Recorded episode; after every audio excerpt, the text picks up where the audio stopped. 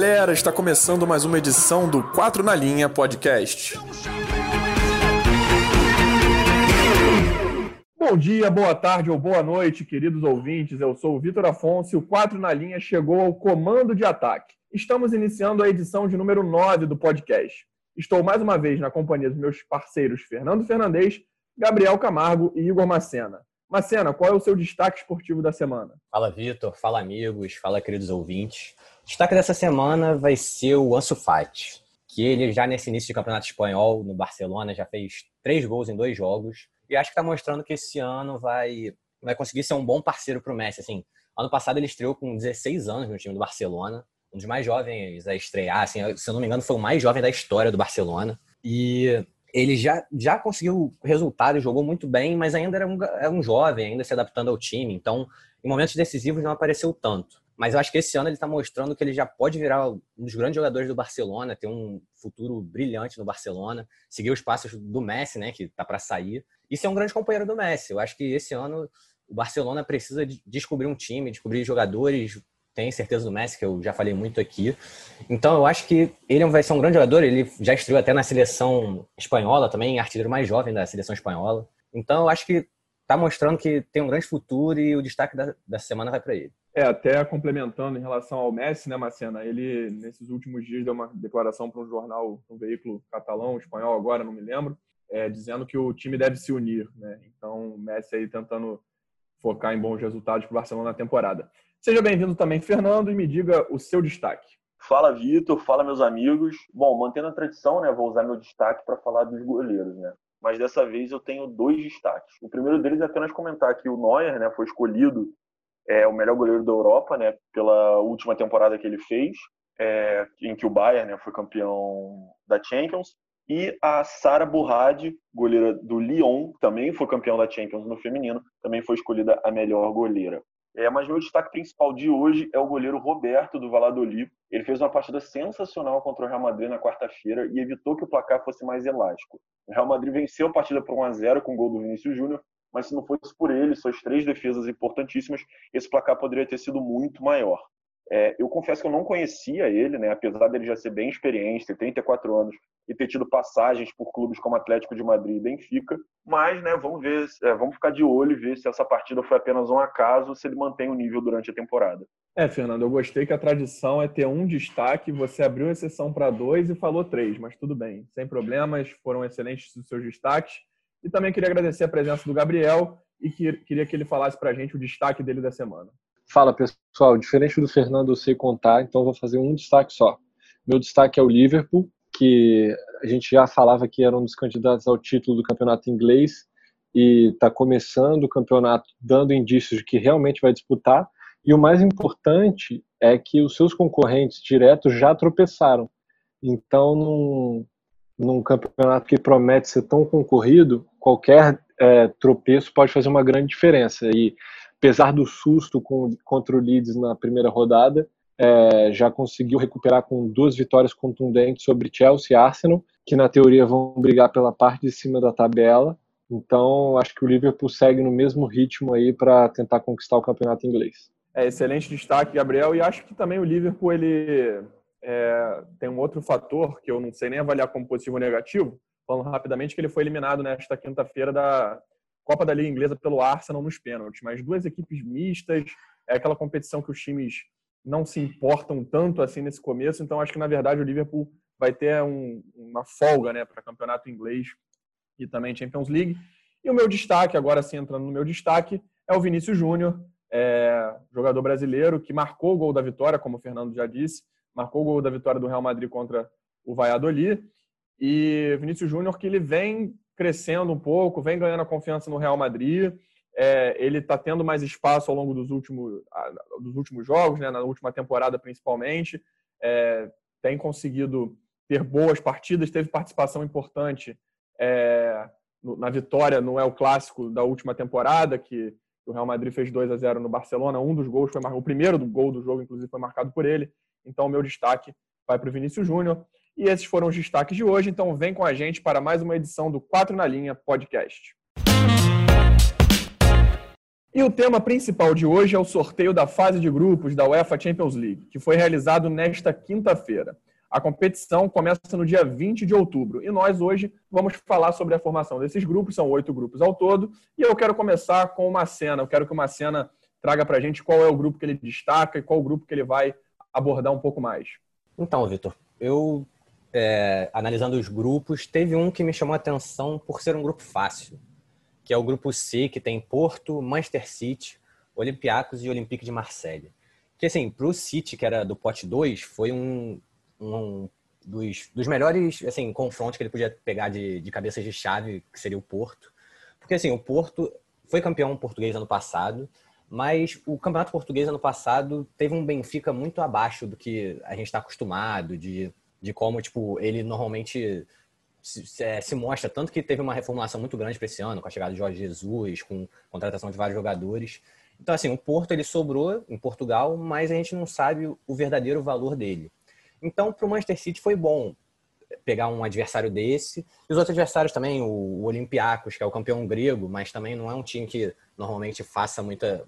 chegue em é, fases, fases distantes da Champions, nem o Olympique de Marseille, que é um. É, digamos, pode ser a terceira força da, da França hoje, mas também o campeonato francês não é um campeonato tão forte, tirando o PSG, que consegue chegar nas competições europeias, chegou na final no passado, mas os outros times, o Lyon, que fez um grande papel, mas não tem um time tão forte. Então, acredito que é um, foi um grupo muito acessível para o Manchester City. Só que o Manchester City ele vive um momento de muita instabilidade. Assim. Ele acabou de tomar a maior goleada da, da era Pep Guardiola, que foi o 5 a 2 contra o Leicester. Então, a, a gente não sabe que time o City está tá, tá planejando ter. Ele está numa reformulação, está contratando zagueiros. Eu falei de, da chegada do Aqui, mas o Aqui também ainda não está muito bem.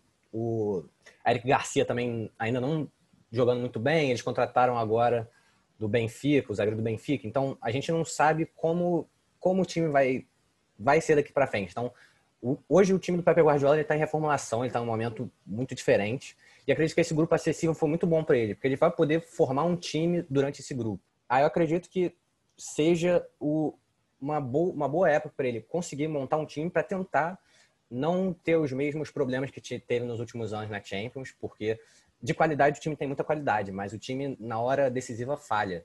Então, tendo uma fase de grupos mais tranquila, tendo jogos mais, mais fáceis historicamente, eu acho que o City pode formar um time para chegar na fase decisiva e ter um peso maior na competição. Eu acredito, mas ele o Pep Guardiola precisa é, conduzir esse processo de reformulação do time. Né? Eu não falo reformulação de peças, eu falo de ideias de jogo que o time realmente hoje em dia não tem conseguido jogar o que ele pode jogar. É, Marcelo, acho importante, inclusive, você destacou até essa questão de, de, falta o elemento de chegada, né?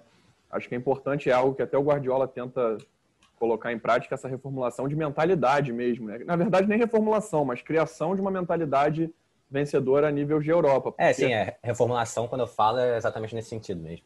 Sim, você até cita o, o Marcelo está no, no grupo do, do City e na última Champions o City foi eliminado pelo Lyon numa partida que muitos davam o City como amplo favorito e um dos cotados para chegar à decisão. Inclusive você falou muito do você, o Gabriel, eu, o Fernando, a gente falou muito do, do por aqui é, de será que essa, esse ano pode ser o grande ano do City chegar, das equipes podiam chegar e acabou que foi mais uma eliminação desastrosa do Manchester City ao longo da competição. E eu quero chamar também para conversa o Gabriel, e queria que ele é, pudesse trazer para a gente qual é o grupo que ele gostaria de analisar e destacar. O grupo que eu achei mais interessante nesse sorteio é, foi o grupo E, porque acho que ele pode ser até considerado o grupo da morte. É, geralmente o grupo da morte é porque tem dois ou três favoritos ao título. Nesse caso não é bem isso. É mais pelo equilíbrio mesmo entre as equipes, principalmente os três: Chelsea, Rennes e Sevilha. Ainda tem o Krasnodar ali que entrou de de penetra nesse grupo, tem tudo para ser o lanterna, é, mas os outros três times têm todas chances de conseguir a classificação. É, e aí acabou que criou um problema para o Chelsea que talvez ele não esperasse. E um time que está em reconstrução, como é o Chelsea atualmente, que chegou um monte de reforço, o pessoal ainda está se ajeitando, o Frank Lampard ainda não encontrou o time ideal, está longe disso é, pode ser perigoso para o planejamento a longo prazo, de tentar umas oitavas ou até quartas de final. É, acho que o Sevilha talvez seja o time mais consistente desse grupo. até pelo que mostrou, por exemplo, contra o Bayern, ele ainda já está invicto no Campeonato Espanhol também, com duas vitórias. É, eu acho que o Sevilla acaba se tornando o favorito nesse momento. Correndo por fora, eu acho, eu vejo o Rennes como uma surpresa. São, são cinco jogos no campeonato francês, são quatro vitórias, um empate. Eles são os líderes do campeonato é, e conseguiram ano passado a classificação pela primeira vez na história para Champions. Então eu acho que o Chelsea vai ter uma vida difícil. É, o Frank Lampard precisa começar a organizar melhor esse time para poder passar de fase e até mesmo passar de fase sem susto. Mas então acho que esse é o grupo mais interessante, que é o vai ser mais disputado nessa primeira fase. É, o Chelsea, eu ainda continuo tendo muita expectativa é, pelo, pelo desempenho do Chelsea na temporada, até pelas contratações que foram feitas, mas de fato, esse início de, de temporada é um pouco preocupante. Vamos ver se a equipe consegue se estabilizar um pouco mais nesses dias aí que faltam até a estreia na Champions League. E quero saber agora qual é o grupo que o nosso querido Fernando destaca para gente. Bom, o grupo que eu trago aqui como destaque é o grupo A, né? O grupo que tem o nosso atual campeão, né? É, é um grupo que eu acho que a gente não vai ter muita dúvida em relação a quem vai passar de fase, né? A gente tem um Bayern que é favorito a vencer mais uma vez a Champions. O time não mudou muito, permanece muito forte. Houve a perda do Thiago, que sem dúvida é importante, mas também teve a entrada do Sané no time, né, o que dá muito mais força para esse ataque, que já demonstrou uma força imensa na última temporada. Né? É, a gente não precisa nem falar de novo de Lewandowski, Miller e, e, etc. Eu não acredito que ele vai ter algum problema em se classificar em primeiro lugar, apesar da gente ter o Atlético de Madrid, que é sempre uma pedra no sapato e nos últimos anos teve excelentes resultados na Champions, né? inclusive duas finais. E assim, é um Atlético também que eu estou muito curioso para ver, eu acredito que seja um Atlético diferente dos últimos que a gente viu, um Atlético mais agudo, que busca mais o gol. É, eu quero muito ver como é que vai ser o Soares nesse time. A estreia dele já foi boa e acredito tem, que ele tem tudo para ajudar o Atlético a perder esse estigma de que ele não ataca como deveria, que joga na retranca. É, eu quero muito ver também o João Félix mais decisivo. Né? Na última temporada ele entrou e saiu do time muitas vezes. E eu espero que esse ano, com essas combinações, ele esteja mais maduro para ser o maestro do time e o time, de fato, é, consiga chegar mais longe. É, aí, o, esse grupo ainda tem o Lokomotiv Moscou, que acredito que seja figurante, não vá, não vá chegar, não vá assustar nem tirar ponto desses principais. Mas a gente tem o Salzburg, né, que acho que é válido a gente ressaltar que ele não foi moleso nas últimas Champions, né? Quer dizer, na última Champions, desculpa, ele teve um jogo bem maluco com o Liverpool no Anfield, que foi 4 a 3 e empatou com a Napoli jogando de igual para igual com um time formado por muitos jovens. Então ele pode acabar tirando ponto do Bayern do Atlético, complicando essa disputa. É, Fernando, eu acho ótimo o seu destaque de fato nesse grupo. É, eu acho, eu estou curioso ainda. Foi apenas um jogo, então estou curioso ainda para ver como é que vai se desenvolver o Soares no Atlético de Madrid, né? Essa parceria aí com o Diego Costa, com o Simeone, personalidades fortes, né? Mas estou bem na expectativa porque o Atlético é um time que é, sempre parece que pode ir um pouco além. Na última temporada fiquei um pouco decepcionado até da maneira que o Atlético se despediu da Champions. E o Bayern, não precisa nem falar muita coisa. O Bayern, para mim, junto com o Liverpool, é a grande força da Europa. Então, esse grupo deve ficar com esses dois mesmo. E falando no Liverpool, eu gostaria de destacar o grupo D, que é o grupo que tem Liverpool, Ajax, Atalanta e o Midland. Da Dinamarca, me perdoem, não sei pronunciar da forma correta o nome desse clube. Infelizmente é bem complicado, mas é, acredito que, infelizmente, o clube dinamarquês vai figurar nesse grupo, porque eu acho que o Liverpool vai ser o primeiro colocado, é, ainda mais da forma que o Liverpool começou é, essa temporada da Premier League, está voando, acredito que a equipe vai ficar com o primeiro lugar. E aí estou curioso por essa briga pelo, pelo segundo pelo segundo lugar, né, pela segunda vaga nesse grupo, que vai ter uma disputa, acho que vai ser bem legal entre a Ajax e a Atalanta. Né, o Ajax que há duas temporadas foi longe na Champions, né, com um time bem jovem, chegou até a semifinal da competição, foi eliminado pelo Tottenham numa partida maluca, é, mas o Ajax tinha eliminado o Real Madrid, tinha eliminado a Juventus, é, fez uma grande temporada. Já no ano passado foi eliminado na primeira fase, no grupo com Valência e Chelsea, ele acabou caindo na primeira fase. E, por outro lado, a Atalanta foi o grande destaque, eu acho, da última temporada dessas equipes que surgem como surpresas, né? Junto com a RB Leipzig, a Atalanta que teve o melhor ataque da Europa na temporada um ataque poderosíssimo. A equipe italiana com tantos gols não é algo tão comum. Foi muito bem na Champions, quase eliminou o PSG, né, chegando perto disso, foi eliminado nos minutos finais. Então, estou bem curioso para ver aí como é que vai se desenvolver esse grupo. Acredito que o Liverpool passa em primeiro sem muitos sustos, mas essa disputa entre Ajax e Atalanta é, é algo que está me deixando bem curioso. É um grupo que eu acho que está bem equilibrado nesse sentido. E um outro grupo que eu estou bem curioso para ver também é o grupo B, que eu também acho que vai ter uma bela briga, principalmente pela segunda vaga. O grupo tem o Real Madrid, o Shakhtar, a Inter de Milão e o Borussia Mönchengladbach. Eu queria que o Gabriel comentasse para a gente o que, que ele acha desse grupo. É, esse grupo também vai ser bem interessante porque, na teoria, o favorito, que é o Real Madrid, ainda também é um time em formação, né, que passou por algumas mudanças na última temporada, é, tem muitos jovens no elenco, então assim, não é uma certeza de que vai ter uma campanha muito boa, é, então pode perder alguns pontos ao longo do caminho. A Inter de Milão é, um, é uma incógnita também, porque faz grandes jogos e ao mesmo tempo não consegue é, vencer jogos mais fáceis, acaba se prejudicando, não conseguiu vencer o campeonato italiano ano passado que estava entregue pela Juventus. É, e vai ser legal o confronto com o Shakhtar, né? Os dois já se enfrentaram na semifinal da Europa League da última temporada, com a Inter de Milão vencendo por 5 a 0 mas agora vão ser dois jogos, enfim, outro esquema. E o Shakhtar é um time que costuma dar trabalho para as grandes equipes. A própria campanha na Europa League do ano passado já mostra que é um time que, que tem costume em jogar é, campeonatos europeus e enfrentar grandes clubes. Então, acho que esses três times têm chance de classificação.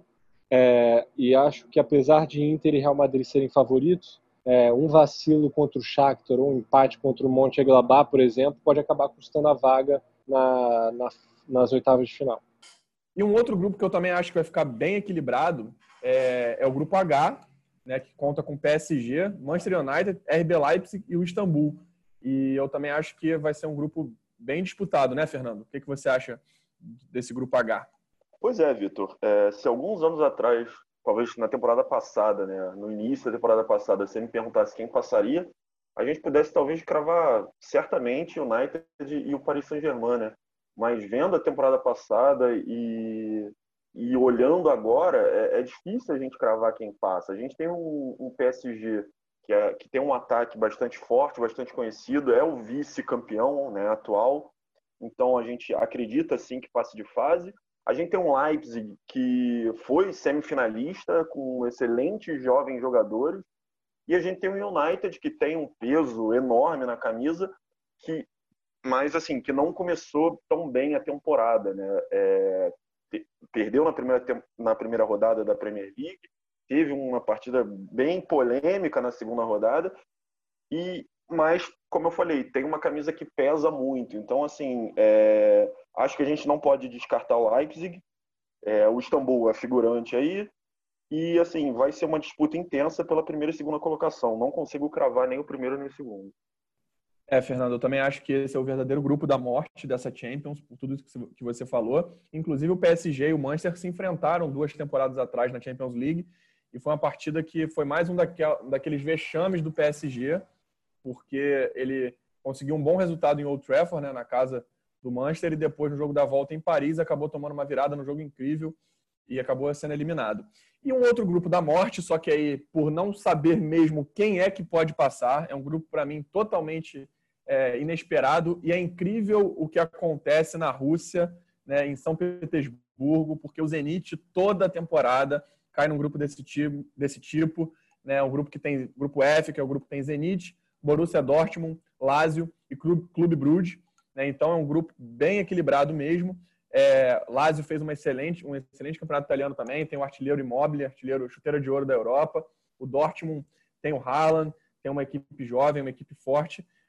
Estou é, curioso para ver também esse grupo. Queria saber até a opinião do Macena sobre ele.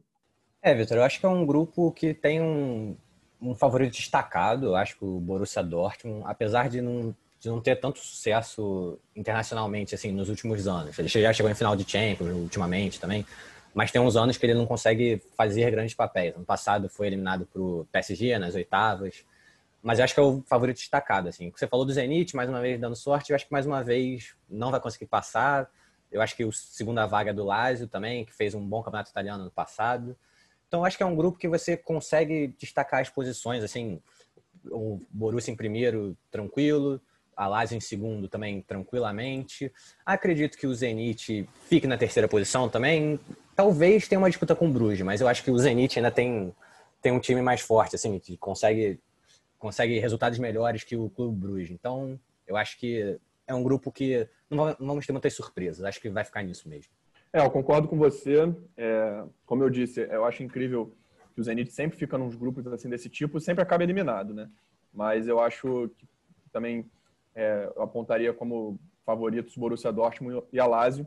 E para a gente fechar, eu quero trazer aqui, a gente deixou por último, porque eu acho que é o que pode render maior análise e debate para a gente, que é o Grupo G, que vai promover o reencontro, depois de duas temporadas, o reencontro de Lionel Messi e Cristiano Ronaldo. Assim esperamos, né? Esperamos que os dois estejam em campo nos dois jogos.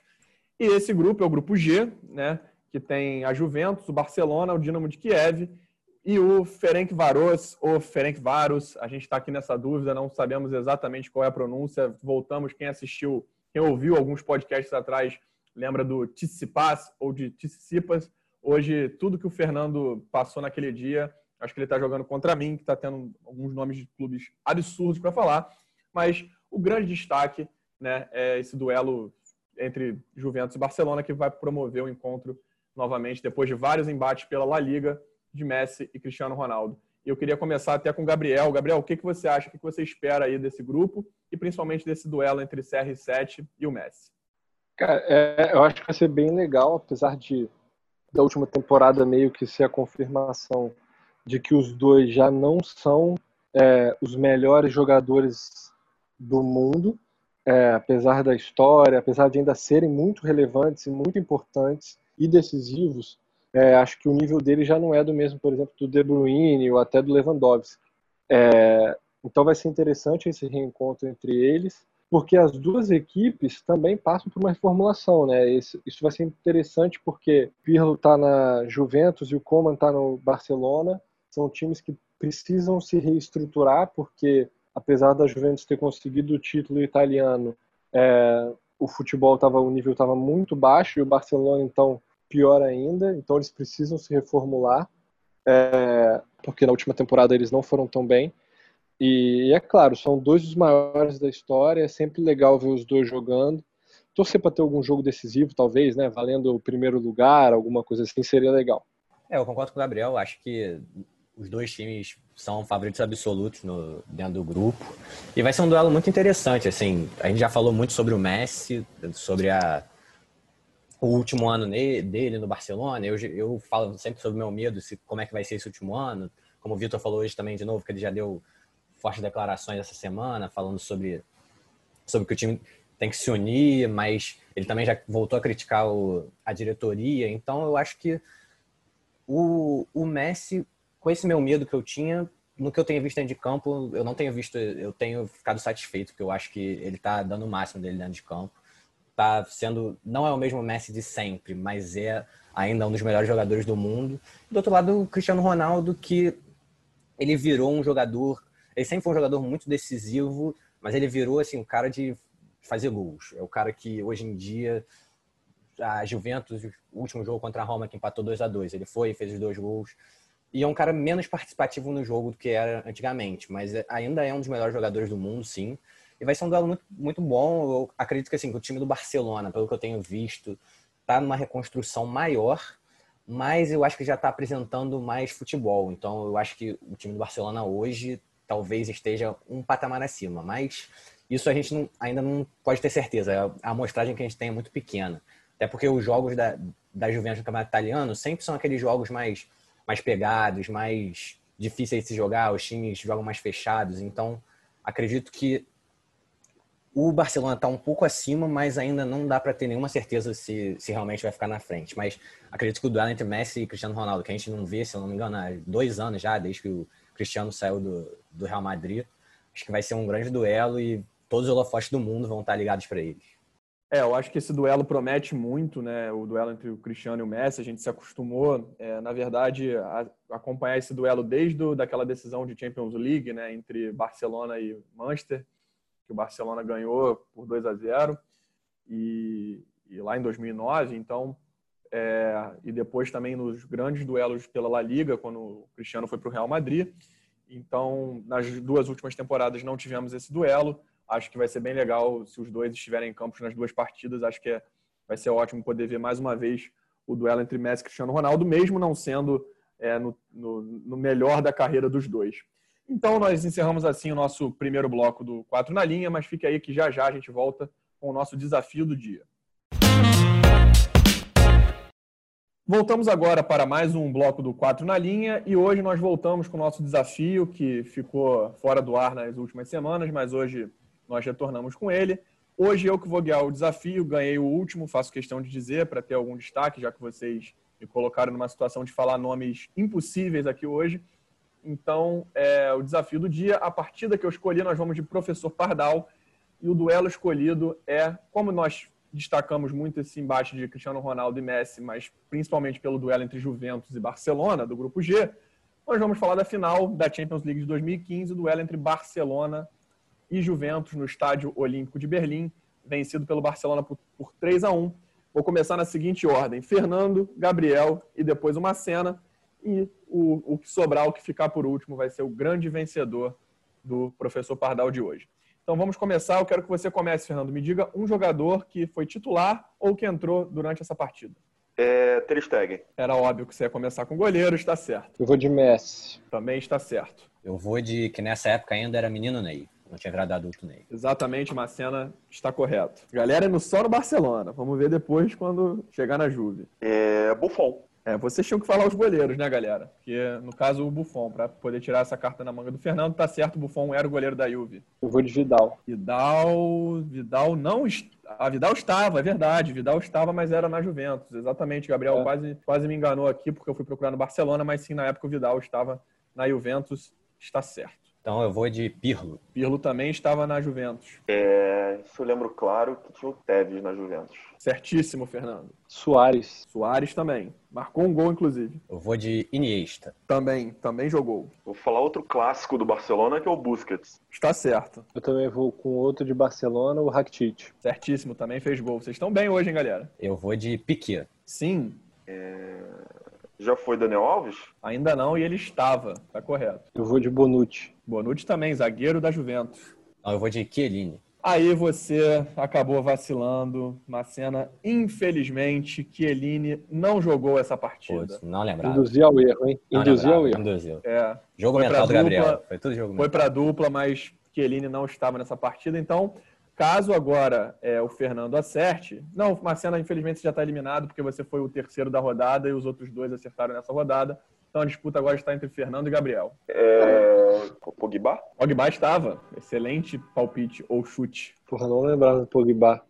É, vou chutar Marquísio. Marquísio estava, meio campista italiano.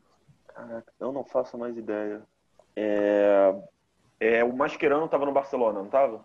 Sim, Mascherano estava no Barcelona. Depois dessa busca no Google do Fernando, eu vou chutar Jordi Alba. Jordi Alba estava no Barça. Honesto, cara. Eu não, agora eu não lembro mais. Não lembro mais ninguém. É... Passa a vez, cara. Se eu passar a vez, ele ganha. É, cara, Tanto... eu não lembro. Vou. Higuaín. Higuaín não estava na Juventus. Não estava. Gabriel, se você acertar, você será o vencedor do professor Pardal de hoje estou muito na dúvida entre dois sul-americanos e corre o risco de nenhum dos dois ter jogado essa partida. É, mas eu vou de quadrado. Gabriel, você também errou. Dessa forma, é, o Fernando volta para o jogo e tem mais uma chance. É... Está demorando muito. Estou demorando muito. É porque eu não lembro mesmo. Eu, os atacantes. Eu estou tentando pensar em atacante. O mais recente que eu lembro da Juventus ainda tá, quer dizer, o Higuaín tava, eu lembro do Dybala também, mas o Dybala não tava lá nessa época, não. É o seu palpite? É, vou nele, não, ele não tava. Dybala, mas... Dybala não estava. É. Gabriel, então agora a sua segunda chance de Estamos aqui na série alternada da disputa, então é a sua chance. Não, então ferrou, porque o Dybala era a minha opção. Cara, pior que deve estar esquecendo alguém muito bom. Neymar, pô. Não, Neymar já falaram. Neymar já foi. Você tá maluco? Olha, falou com convicção, mas já foi. Infelizmente, volta pro Fernando de novo. Olha, posso falar um pra ganhar? Posso falar um pra ganhar? Então, calma, calma. Marcena, então, como você saiu, eles falaram duas rodadas depois. vamos fazer o seguinte: se vocês dois não acertarem agora, uma cena vai ter a chance de acertar para ganhar. Vocês vão trazer uma cena de volta para a disputa. É a nova regra, regra que eu implementei. Fernando, sua vez. É, não lembro o ataque do, da Juventus. Já falaram o Bonucci, não falaram? Eu não lembro mesmo. Eu vou passar porque eu não sei. Gabriel, sua vez de novo de ganhar. Se você não acertar, uma cena volta para a disputa e uma cena bateu no peito e disse que ganharia. Cara, eu estou muito na dúvida entre dois laterais da Juventus, é, que acho que é a única posição que falta. O outro zagueiro eu não, não, tô, não conseguindo lembrar, que jogou com Bonucci. É, eu acho que o Alexandre ainda não estava na Juventus. Então eu vou de Evra. Parabéns, Gabriel. Você é o vencedor. Mas calma que olha só, antes disso, eu vou trazer para vocês que vocês esqueceram simplesmente no Posso Barcelona. Posso falar do, do Chave? Chave e Pedro Rodrigues, o atacante Pedro. Quem que era o outro zagueiro do Barcelona? Era, o, era um Titi? Mascherano, pô. Ah, era Mascherano. Mascherano. Né? Então, exatamente. E o, no, lado, no lado da Juventus, o ataque era Morata e depois entrou o Lorente. Hum, ainda tinha o Barzagli, Barzagli na zaga. E tá faltando alguém ainda na Juventus. Não, faltando outros jogadores. Eu falei os principais, né? Faltou Quem era o lateral Pedro. direito da Juventus? Era o Lichtsteiner. Puta, Lichtsteiner. Caraca. Parabéns, Gabriel, pela sua vitória. Muito Marcela obrigado. quase conseguiu retornar. Hoje foi, foi difícil. Mas fique aí, que a gente volta já já com o nosso bloco de dicas do fim de semana. E voltamos agora com o nosso último bloco do 4 na Linha Podcast. Parabéns novamente ao Gabriel, vencedor do Professor Pardal de hoje, o desafio de hoje. E nós chegamos ao bloco com as dicas do fim de semana. Então eu quero começar com uma cena, quero saber dele qual é a partida que ele destaca para que os nossos ouvintes assistam durante o fim de semana.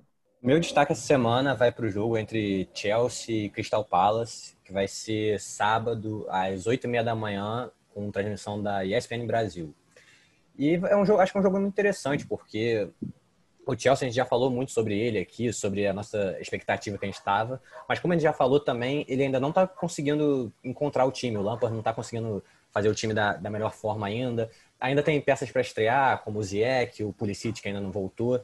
E, por exemplo, no último jogo contra o West Bromwich, já tivemos a estreia do Thiago Silva na Premier League, mas ele não foi bem. Então, aquele grande problema que a gente falava sobre a zaga do Chelsea, ele ainda não resolveu. Ele até teve, falhou bastante em um dos gols do, do West Bromwich, no empate de 3 a 3 Então eu acho que é um jogo interessante e o Crystal Palace vem muito bem, vem com duas vitórias em três jogos, ganhando do, do Manchester United. Então acho que vai ser um jogo muito interessante e eu vou ficar ligado nesse jogo aí, falo para os ouvintes ficarem também. Excelente, Marcena, ótimo destaque. Eu quero saber o destaque do Gabriel. Meu destaque vai ser na La Liga. É, Barcelona e Sevilha vão se enfrentar no domingo, 4 horas, com transmissão da ESPN Brasil. E acho que é interessante porque são os únicos clubes que estão invictos no Campeonato Espanhol. É, o Barcelona tá, parece começando a se encontrar, o time está ganhando confiança. Ah, como o Igor falou mais cedo, a postura do Messi dentro de campo não é de quem está insatisfeito com a diretoria, ele não está fazendo corpo mole nem nada. Então, e o Sevilla é sempre aquele time que costuma perturbar os maiores, os principais da Europa, então acho que vai ser um jogo bem legal. É, Gabriel, também é uma partida bem interessante em La Liga, como você destacou, é incrível, né? É impressionante o que acontece em Sevilha muitas vezes, então é um jogo para a gente ficar ligado. E eu quero saber agora do Fernando qual é a partida que ele destaca para que os nossos ouvintes fiquem ligados. Bom, a partida que eu vou destacar essa semana é a partida entre Manchester United e Tottenham, partida que vai acontecer no domingo, ao meio-dia e meia, na ESPN Brasil. É, de um lado, a gente tem o United, que começou o campeonato perdendo para o Crystal Palace em casa, depois teve um jogo polêmico com o Brighton, com um gol da vitória marcado pelo VAR após o apito final. Isso mesmo, assim, foi extremamente polêmico. É, ou seja, é um time que se esperava que fosse jogar um futebol melhor do que está demonstrando e não continuar tão dependente do Bruno Fernandes como estava sendo no final da temporada passada. A gente sabe que na Premier League todo jogo é difícil, mas se esperava que contra adversários como o Crystal Palace e o Brighton, o United tivesse mais facilidade, né? Do outro lado, a gente vê um Tottenham que também começou a temporada perdendo em casa para a forte equipe do Everton. Acabou vencendo o Southampton por goleada, né, o que acabou não sendo mais de obrigação, e empatou em casa com o Newcastle, ou seja, um time que ainda não está convencendo. É importante lembrar também que o Bale voltou né, do Real Madrid para o Tottenham, não vai estrear agora, ainda, a gente ainda vai ter um tempo sem ele jogar, mas é uma, uma um reforço importante para o Tottenham. Mas vamos ver se esse jogo entre essas duas equipes ajuda um desses clubes a pegarem no tranco e corresponderem ao que se espera deles. É, o Tottenham também acabou vencendo, eliminando o Chelsea no meio de semana, né, pela Copa da Liga Inglesa. Então, teve até uma cena inusitada entre o Mourinho e o Dyer, né, zagueiro, que o Mourinho foi no, no vestiário da, do Tottenham pegar o, o Dyer quase pelo braço para que ele para que ele tivesse é, retornasse para o jogo. Um lance curioso, o Tottenham conseguiu a classificação, mas de fato o trabalho do Mourinho, tanto na época de Manchester quanto também agora no Tottenham, ele deixa muito a desejar. E o United também é aquela história que é muito irregular, vamos ver o que, vai acontecer nessa partida. Já o meu destaque do dia envolve a outra equipe de Manchester, né, o outro time grande de Manchester, que é o duelo entre Leeds United e o Manchester City, né, a partida que vai ter transmissão da ESPN Brasil e vai rolar é, no sábado, né, uma e meia da tarde pelo horário de Brasília. É uma partida que vai colocar frente a frente é, o, o, Marcelo Bielsa e o Pepe Guardiola. O Pepe Guardiola que sempre diz que se inspirou muito nos trabalhos do Bielsa, né? Tem no, se espelha no Bielsa, sempre se espelhou no Bielsa. E aí eu acho que vai ser bem legal ter frente a frente essas duas equipes.